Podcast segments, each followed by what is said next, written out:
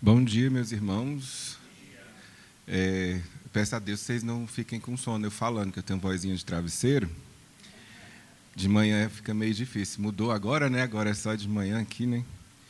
É, eu digo isso porque é uma alegria muito grande voltar aqui, gente. Eu tive aqui há cinco anos atrás e eu estava assim entrando e meu Deus, eu, é a primeira igreja no Brasil que a gente está voltando a mobilizar, né? Assim, voltando em uma agenda de, de missões desde que a gente chegou na Tailândia, né?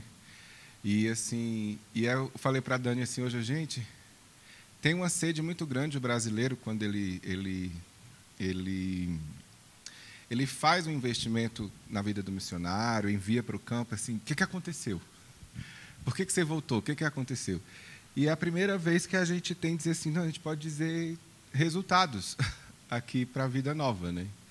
E eu falando para o pastor que para mim é uma responsabilidade muito grande estar aqui, né? Uma igreja séria, uma igreja comprometida, e era a casa também do, do Eduardo Bornelli, que era o seminarista que, na época que eu morava aqui no alojamento do seminário da Presbiteriana, aqui, no, aqui em cima, na Constantino. E ele era seminarista daqui, um homem extremamente é, literato, adorava literatura, só pregava com salmo junto de có e decorado. Meu Deus, eu vou pregar lá, Jesus. E agora? E aí, assim, eu, mas eu sempre, isso é bom porque desafia a gente, né? Aí nessas horas você lembra do quanto você estudou, tem que estudar. Mas assim, é, é uma alegria muito grande voltar, estou muito feliz. Eu me lembro de que quando eu, eu, eu tinha vindo aqui falado com vocês, eu comemorava algumas coisas novas que São Paulo estava fazendo na minha área de acessibilidade e inclusão. E hoje eu vejo que não é uma novidade, tipo, surdo é surdo, cadeirante é cadeirante, cego é cego, down é down, autista é autista, e ele está em São Paulo, e isso é uma benção, e o paulista ama que o paulista hoje está amando, o paulista e o paulistano estão amando a, a diversidade de manifestações, de culturas, de ideias.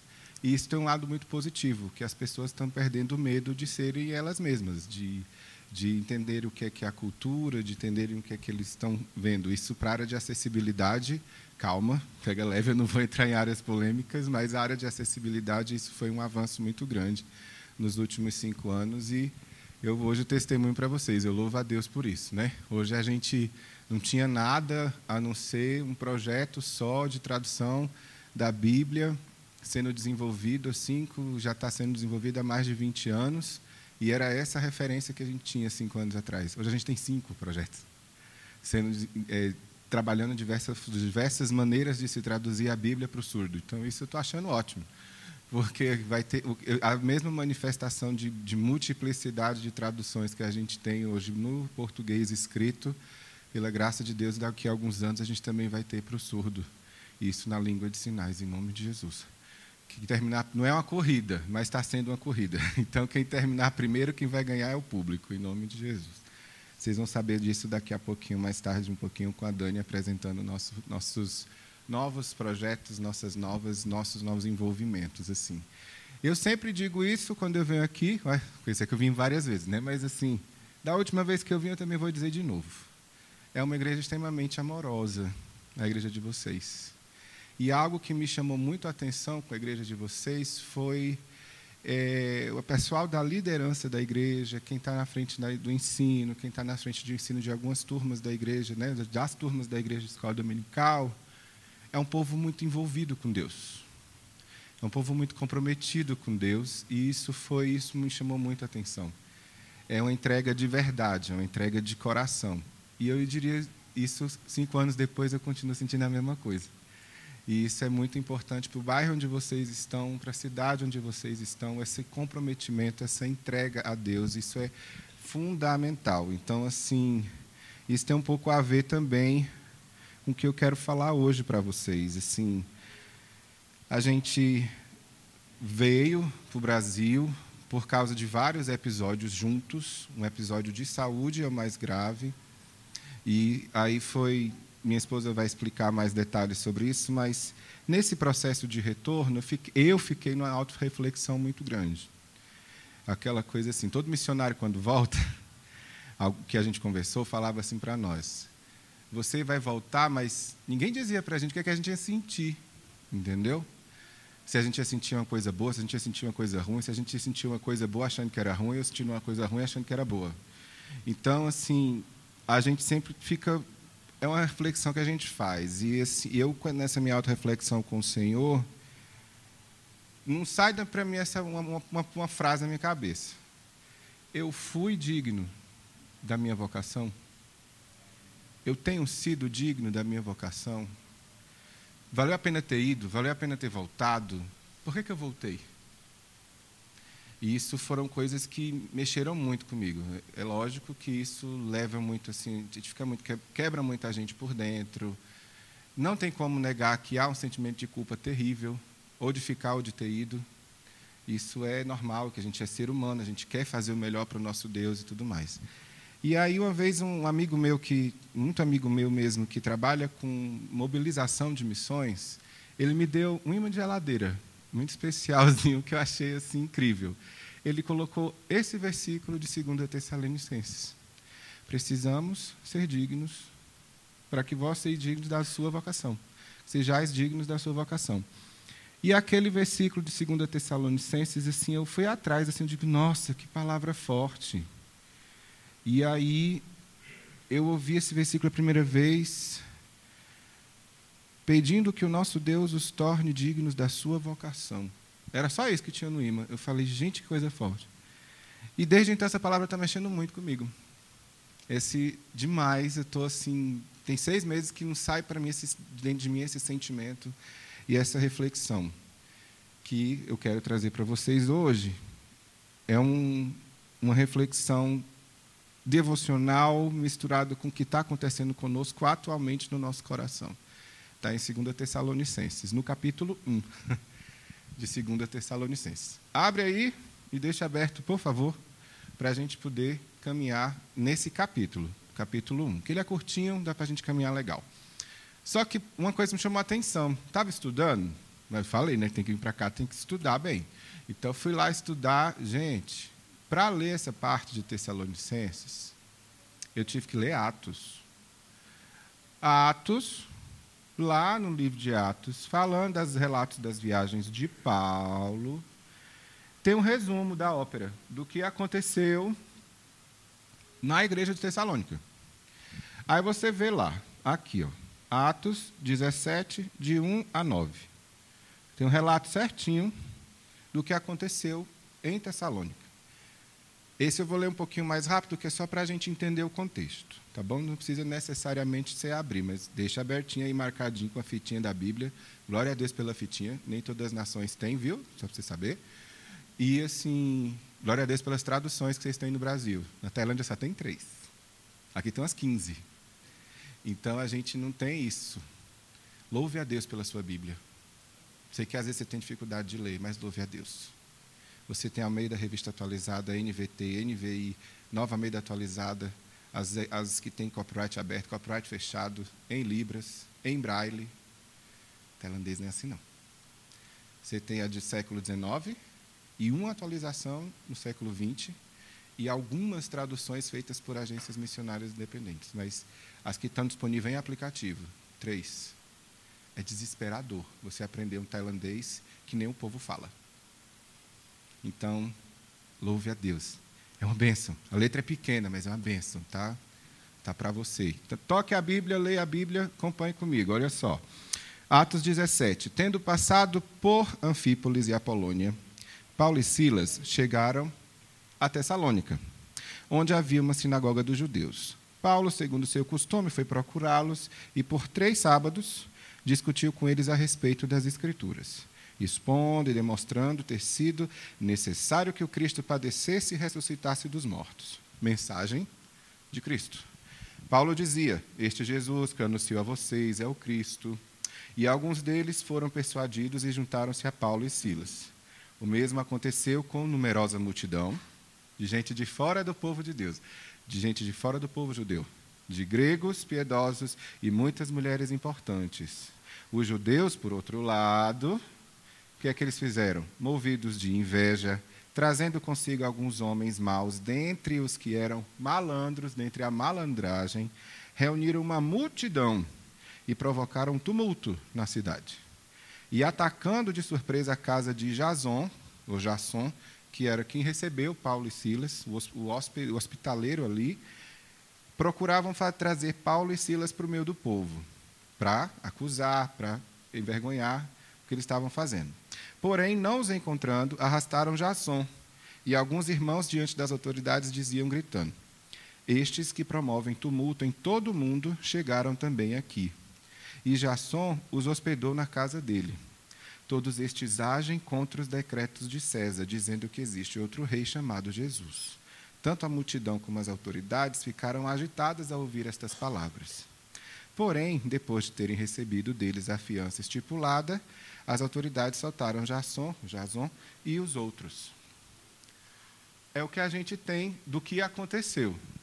Isso parece, se você trouxer para um raciocínio visual, eu não consigo ler de outra forma, eu sou extremamente visual, isso parece o capítulo de síntese de uma história bem grande, de um filme, de uma telenovela. Aquilo ali que aconteceu, que resumidamente gerou duas cartas. Primeira e segunda Tessalonicenses. Entendeu? E a gente, às vezes, estou compartilhando como leitor, tá? como receptor do texto. A gente lê, às vezes, solto, a gente não consegue, às vezes, conectar. Por que, que aquela carta está ali? por que, que aquela carta está como está e por que, que ele se dirigiu da forma que se dirigiu como autor para os seus leitores. Se você observa a geografia da viagem de Paulo, você, é a sequência dos livros. Meu um susto. Éfeso, Colossos, Tessalônica. Ou ele teve lá para cá, ou teve daqui para lá, mas ele passou nessa rota.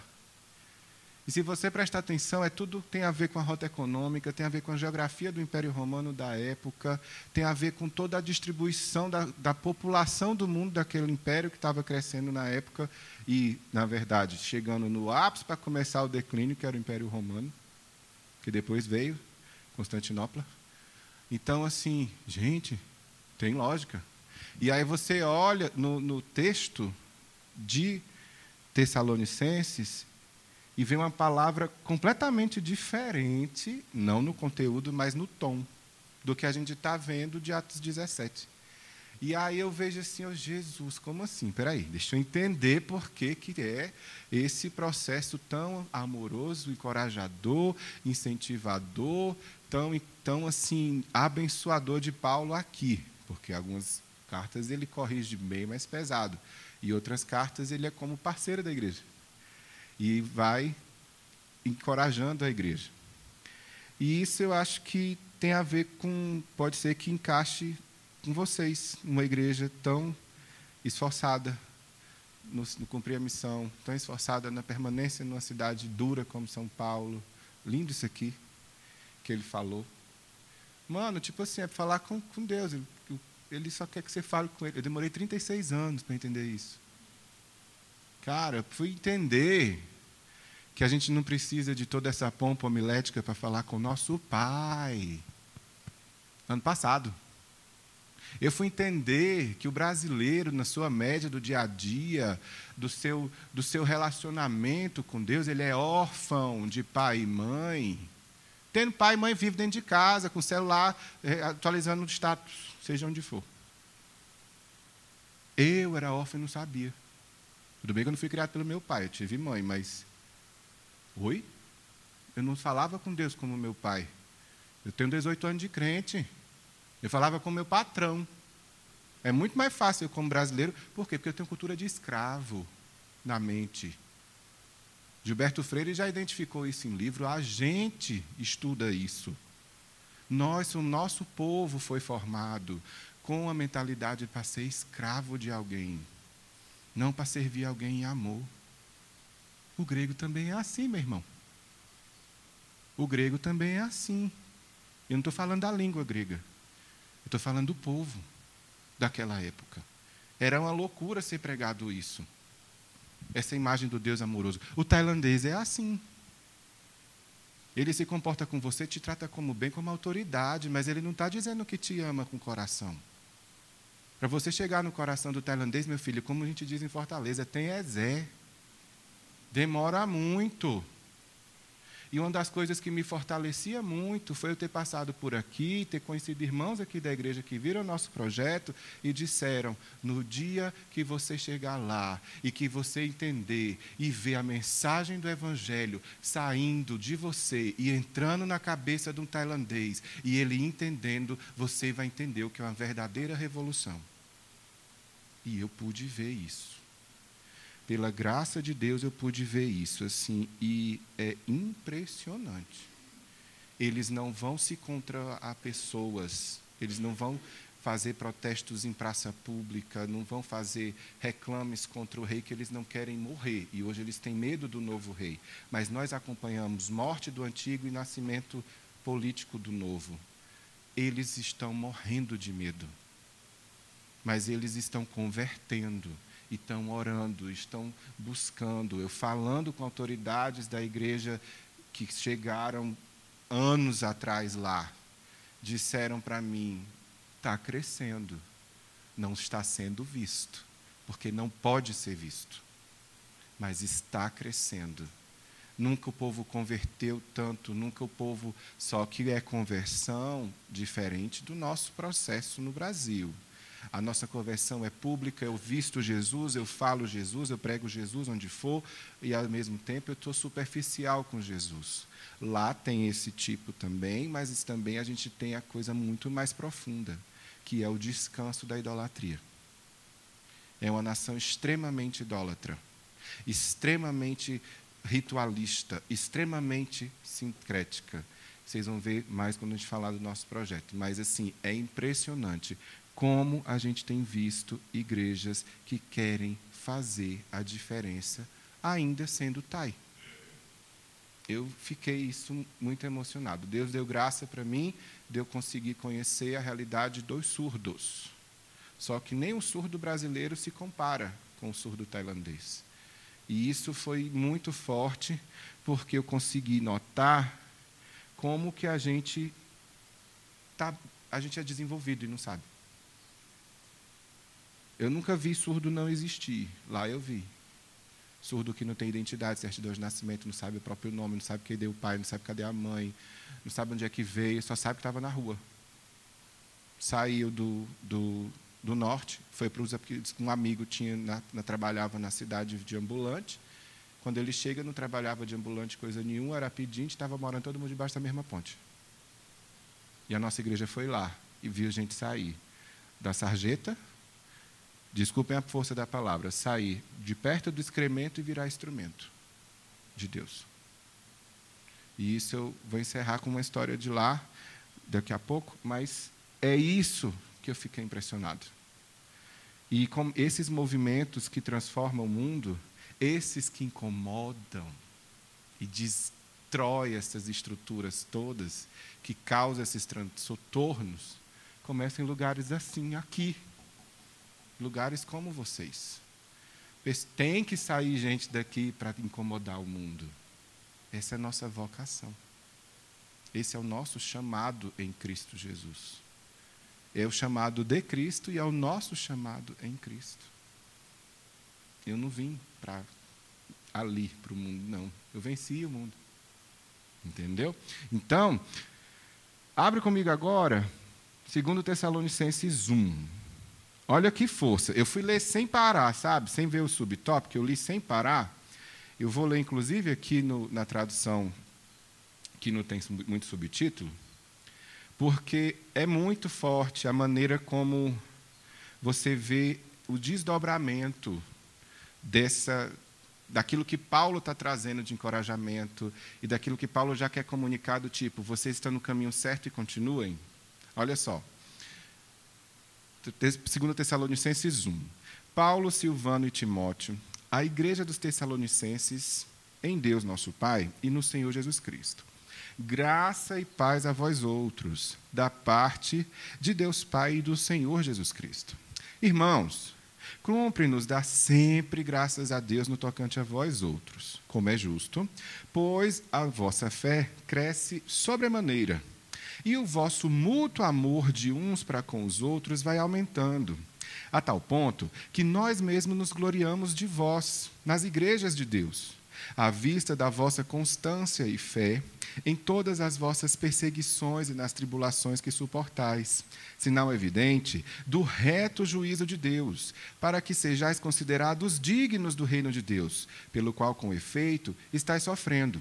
Se de fato é justo para com Deus que ele dê em paga tribulação ao que vos atribulam, e a vós outros que sois atribulados, alívio justamente conosco, quando o céu se manifestar o Senhor Jesus, com os anjos do seu poder, em chama de fogo, tomando vingança contra os que não conhecem a Deus e contra os que não obedecem ao evangelho do nosso Senhor Jesus, continua para você ver. Ao nosso Senhor Jesus, estes sofrerão penalidade de eterna destruição, banidos da face do Senhor e da glória do seu poder, quando vier para ser glorificado nos seus santos e ser admirado em todos os que creram naquele dia, porquanto foi crido entre vós o nosso testemunho. Por isso, por causa de tudo isso que ele acabou de dizer, também não cessamos de orar por vós, para que o nosso Deus vos torne dignos da sua vocação e cumpra com poder todo o propósito de bondade e obra de fé, a fim de que o nome de nosso Senhor Jesus seja glorificado em vós e vós nele, segundo a graça do nosso Deus e do nosso Senhor Jesus Cristo. Está vendo quando você lê assim um subtítulo, parece alguém falando com você. Paulo está falando o que eles fizeram, está reforçando o comprometimento deles que eles têm já com a obra de Deus. Três sábados, gente, três sábados. O que é, que é três semanas no Brasil? O que é que eu faço em três semanas no Brasil hoje? A gente não plantou igreja, não, né, pastor? Em três semanas no Brasil, por causa da burocracia, tirar documentos, essas coisas, não dá para fazer um prédio, não é? Mas dá para começar um trabalho na sua casa. Dá sim, dá para você começar. Ah, o WhatsApp hoje, irmão, você consegue? em três fins de semana você consegue organizar uma reunião de oração na sua casa com jovens, fazer um jantarzinho gostoso. Tá cheio de casa aqui que eu sei que é grande, viu? Então imagina, dá sim.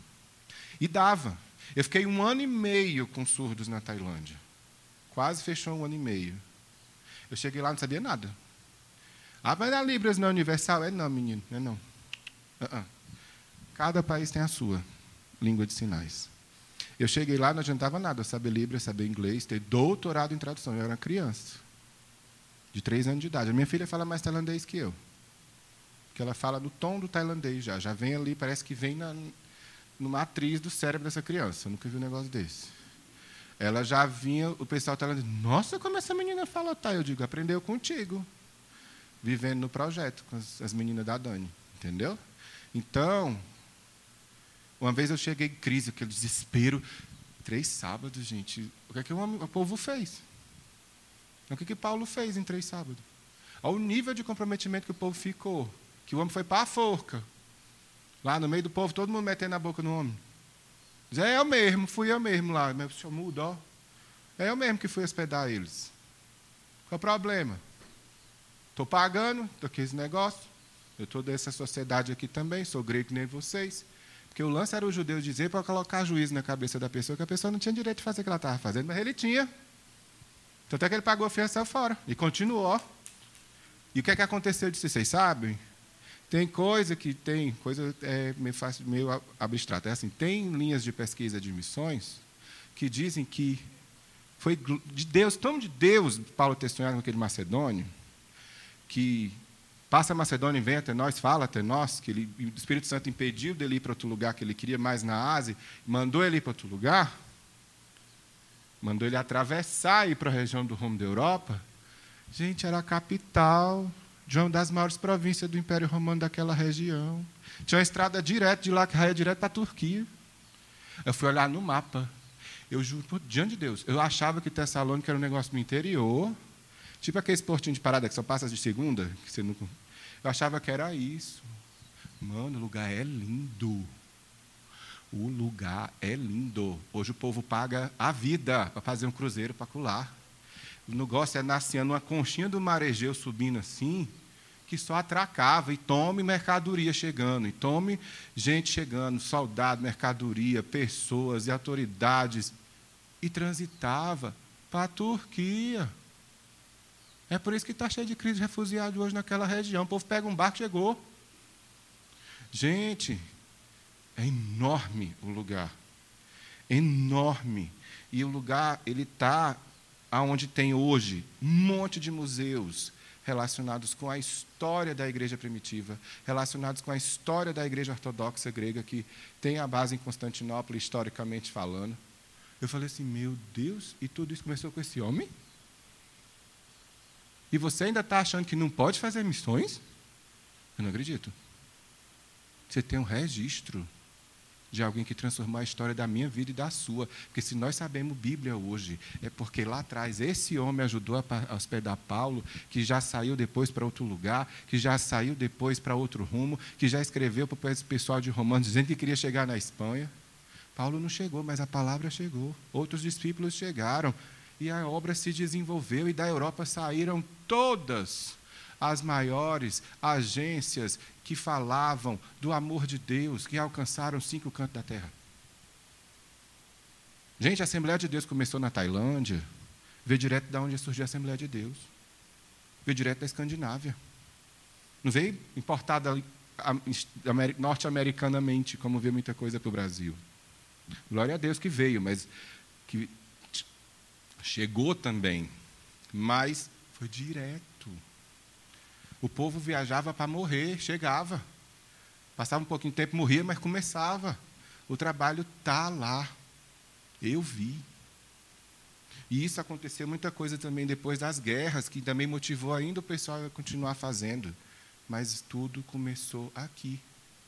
E aí, o que me chama muito a atenção nesse texto é a frase: dignos de sua vocação que está no versículo 11.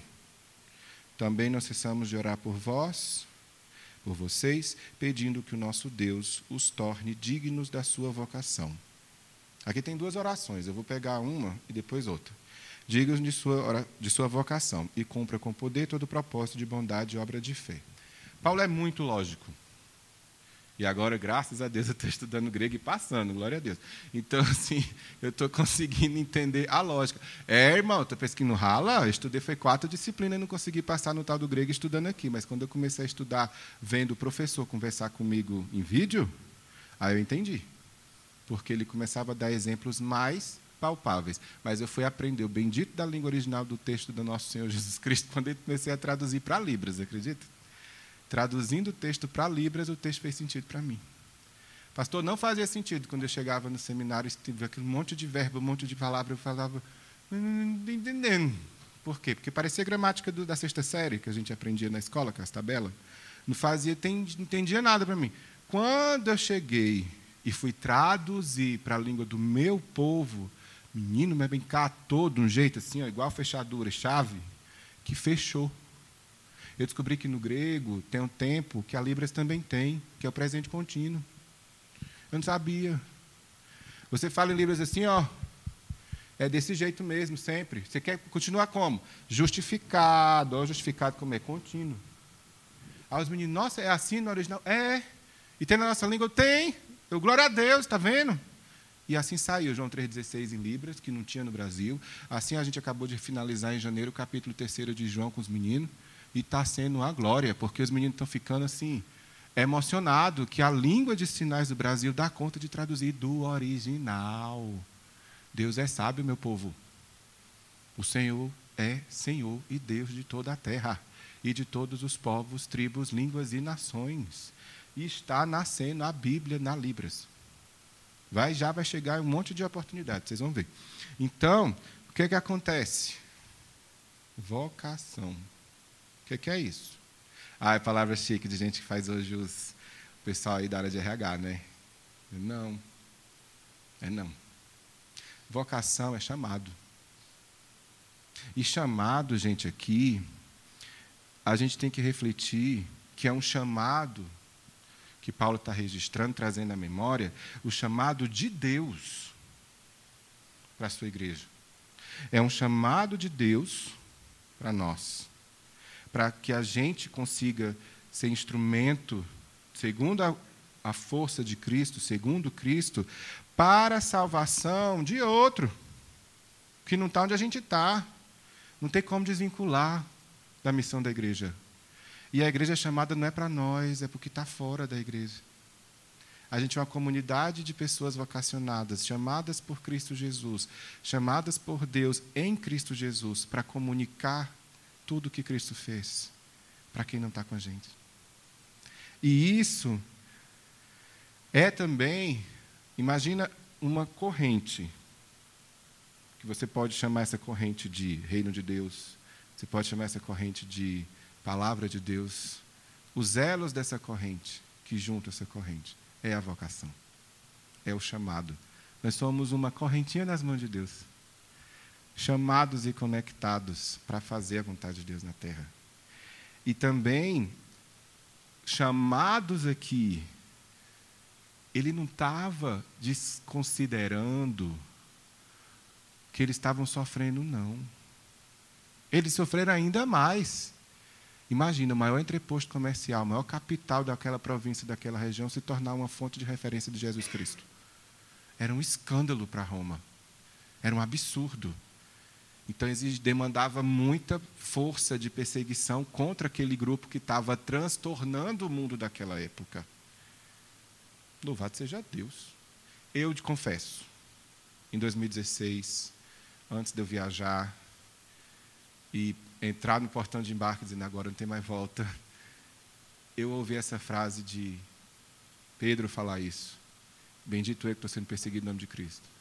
E tal, a perseguição é aroma de Cristo na né, gente. Eu digo, gente, não quero fazer isso. Não, estou com medo, não quero isso não. não. E a gente orava contra isso. Cara, vivendo isso lá e vendo paquistanês ser preso porque era cristão, e ele olhar na minha cara e dizer assim: Cristo fez mais por mim. Eu disse, Jesus é isso? É nesse nível? É. Veio meus meninos, que eu chamo de meus meninos, assim, até hoje, né? Os meus irmãos surdos pegarem um amuleto, que é algo seríssimo na cultura tailandesa, um colar com a águia dourada, um colar que tenha Quanto mais cheio de, de parangolê de, de, de, coisa de joia que tenha nesse amuleto, mais a pessoa está pagando o seu sossego, pagando o seu mérito, pagando a sua tranquilidade de paz de sorte. Ele pegou isso, vindo de um surdo visitante, falando com ele em sinais, direcionado a ele, disse: pegue isso e jogue isso fora, que isso não é Jesus, não. Isso é mentira, isso é mentira de Buda, e você tem que pegar isso e destruir, porque isso não é nada.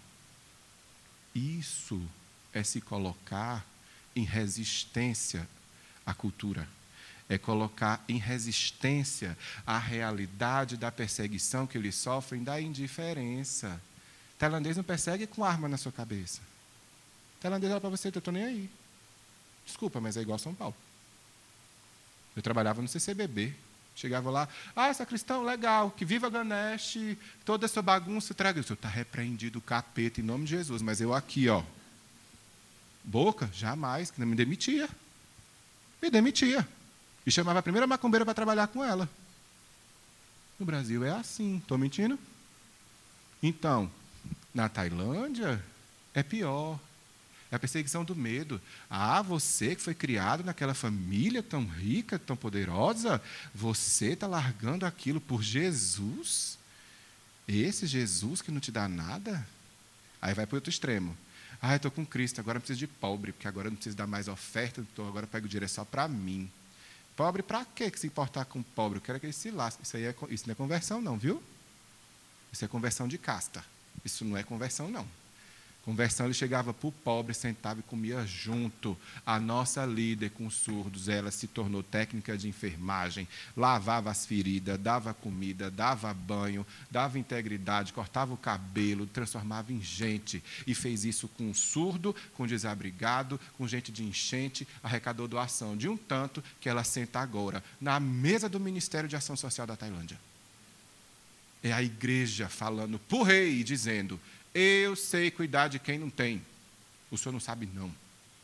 Mas ela vai falar isso agredindo um homem? Vai nada. Ela disse que uma esposa de surdo está lá, na mão do governo, na mão da secretaria do primeiro-ministro da Tailândia, e dizendo tudinho que acontece para a igreja orar, para a igreja clamar, para a igreja botar a nação diante de Deus.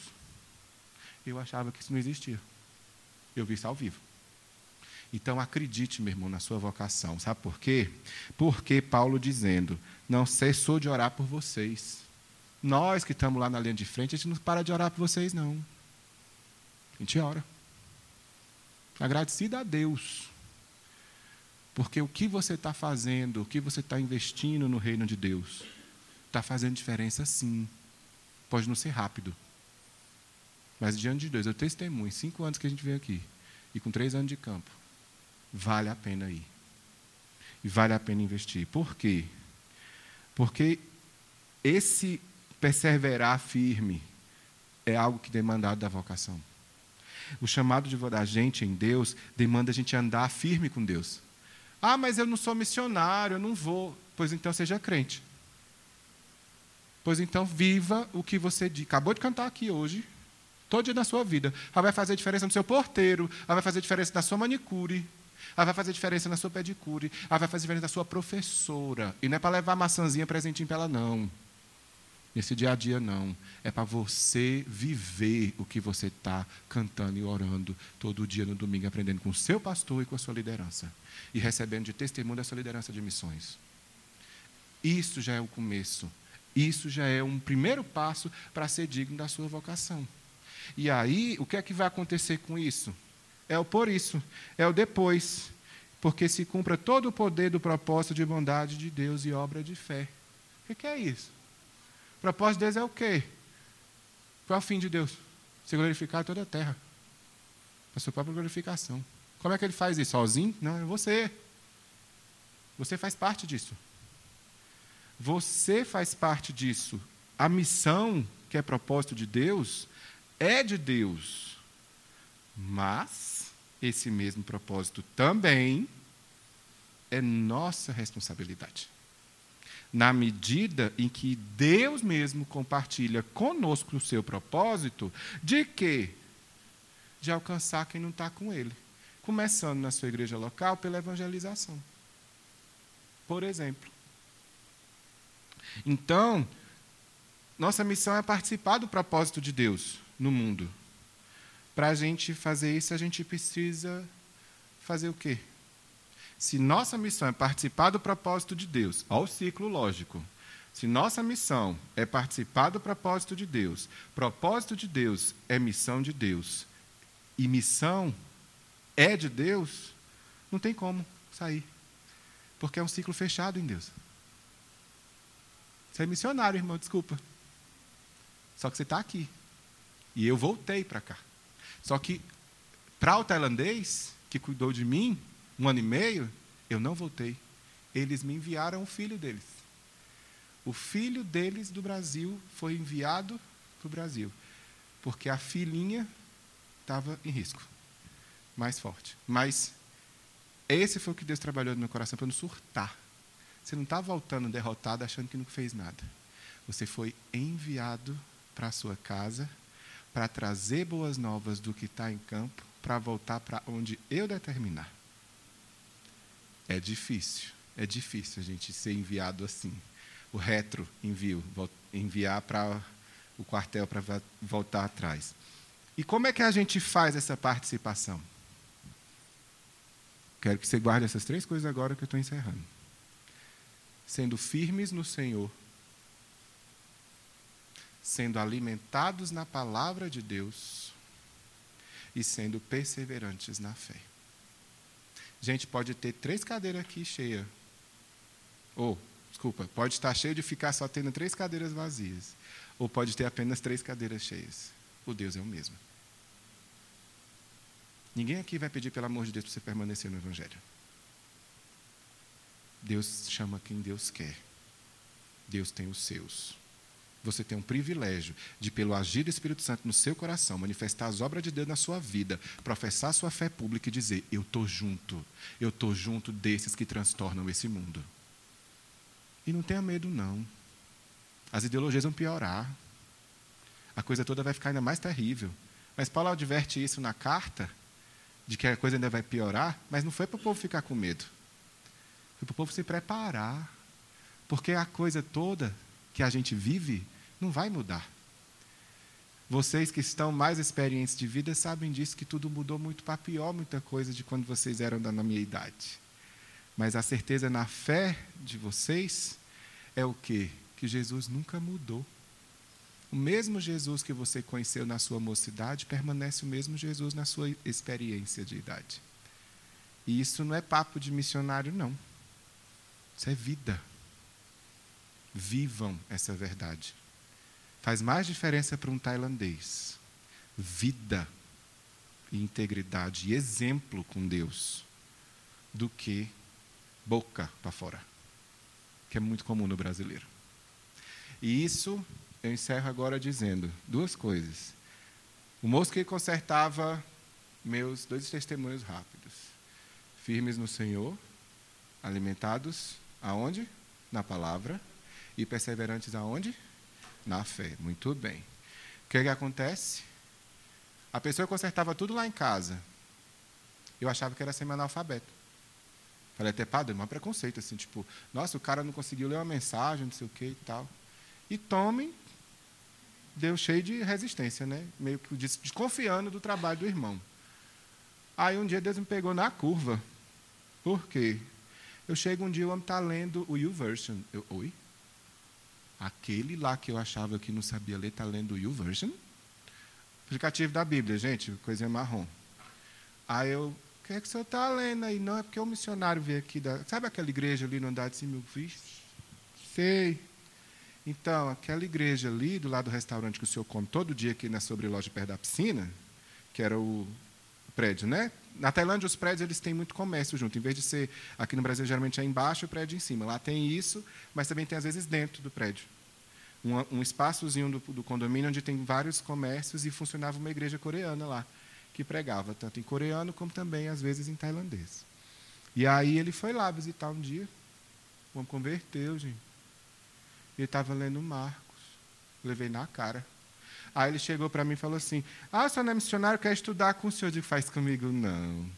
Que eu não sei Thai, não. Ele, problema não, ore por mim. Eu. Ele pediu para eu orar por ele. Então, assim, caiu minha cara, eu fico. Peraí. Eu falei, o que, é que você prefere mais? Não, eu prefiro ler, mas eu gosto muito de ouvir também. Então, se, se eu te der um, um livrinho, você, você, você lê, aí eu dei um evangelho traduzido da Sociedade Bíblica Tailandesa ou de, ou de Marcos ou de Mateus, entreguei para ele. Gente, o homem matava o serviço, em vez de ficar fazendo safadeza vendo as mulheres, safadeza vendo menino, que é o que o tailandês faz, por causa da prostituição infantil é altíssima, por causa de muita coisa, o homem estava lendo a Bíblia e pedindo estratégia de Deus para ganhar os outros jardineiros do prédio. E começou assim. O porteiro do meu, minha porta. Todo dia eu sorria para ele. Bom dia, Deus te abençoe, você está bem? O menino estava trabalhando na escola da Laura, vizinha, porteiro da escola dela. Quando ele veio, a gente quase me abraçou, dizendo: gente, você. É, é, é, é aqui que é, tipo assim, quase ele falando para o meu olhar, ele dizia: é aqui que Deus está? Eu falei: sim. E continue no seu, no seu sorriso. Ele só sorria para mim, morria de vergonha, mas sorria assim, morrendo de, de alegria, porque brasileiro, missionário brasileiro, infelizmente, quando chega, ele não consegue fazer mais além disso de amar e de viver o que a gente vive na própria pele.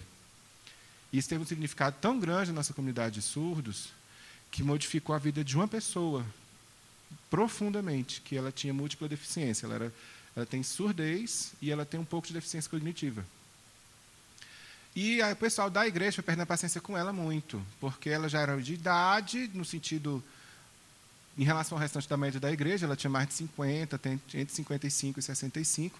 Para o contexto da múltipla deficiência cognitiva, isso cansava muito o pessoal. O pessoal, o tailandês, porque a liderança da tailandesa, o pessoal pediu muita paciência. E aí, o que aconteceu, que me chocou muito, foi assim: ela era tratada meio tipo, ah, lá vem aquela menina falar de novo. Eu já vi surdo sendo tratado assim no Brasil, minha avó era tratada assim como cadeirante. Ah, lá vem a cadeirante que me obriga a ter uma rampa na minha igreja, por exemplo, na católica que minha avó frequentava. Então isso me irritava muito. Então, eu vou sentar do lado dela, porque eu sou assim, que eu sou é chato.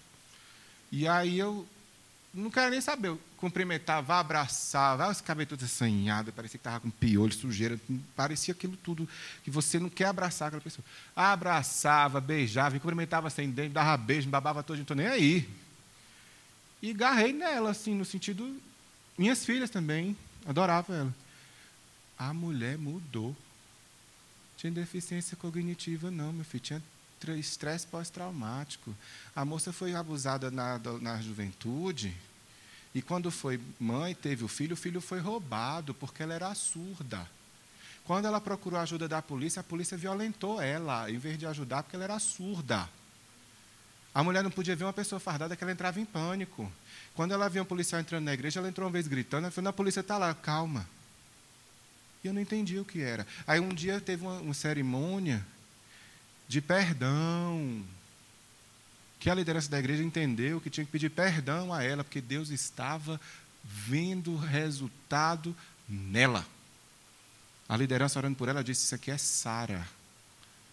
Isso aqui, essa senhora, essa irmã, tem a mesma paixão e fé que Sara. Ela é uma princesa do Senhor. A liderança caiu de cara, porque ficou assim: me perdoe por a gente tratar você mal. E chorando, todo mundo, eu vendo aquilo, Jesus, Daniela, olha ali, ó, o povo pedindo perdão para a mulher. E eu não sabia o que era.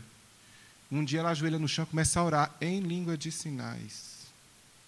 Não sabia sinais, nada. Não falava direito quando eu cheguei. Só tinha grunhido. E o pessoal bateu aquela foto e filmou e falou: gente, ela está orando, que coisa linda. E começou e começou a querer brincar de cantar. Nos acampamentos da igreja, quando a gente foi uma vez, ela pegava o microfone e começava a cantar. Era só grunhido, mas ela começava a cantar, brincando, lembrando do que ela tinha ouvido na igreja, dos louvores da igreja em sinais. Quando eu fui-me embora, ela não queria deixar voltar. Ela agarrou e me disse, não vou entregar meu filho. Eu foi muito difícil.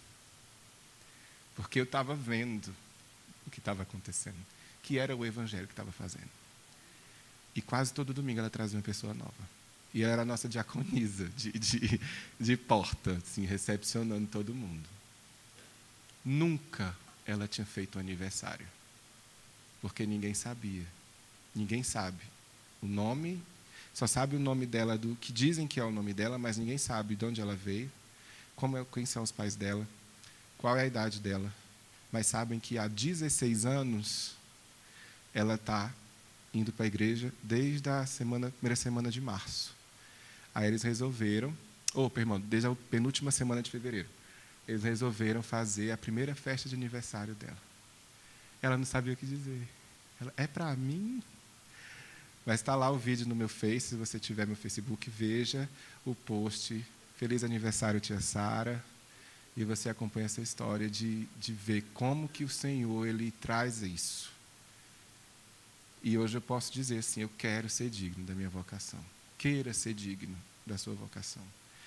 Deixe, é, assim, se renda ao que o Espírito Santo está tocando seu coração. Não tenha, não tenha medo de, de aceitar esse chamado do Espírito Santo na sua vida. Eu não vou dizer não permita. Não. Permita ou não permita, não, porque quem faz isso é Deus que quebra a gente.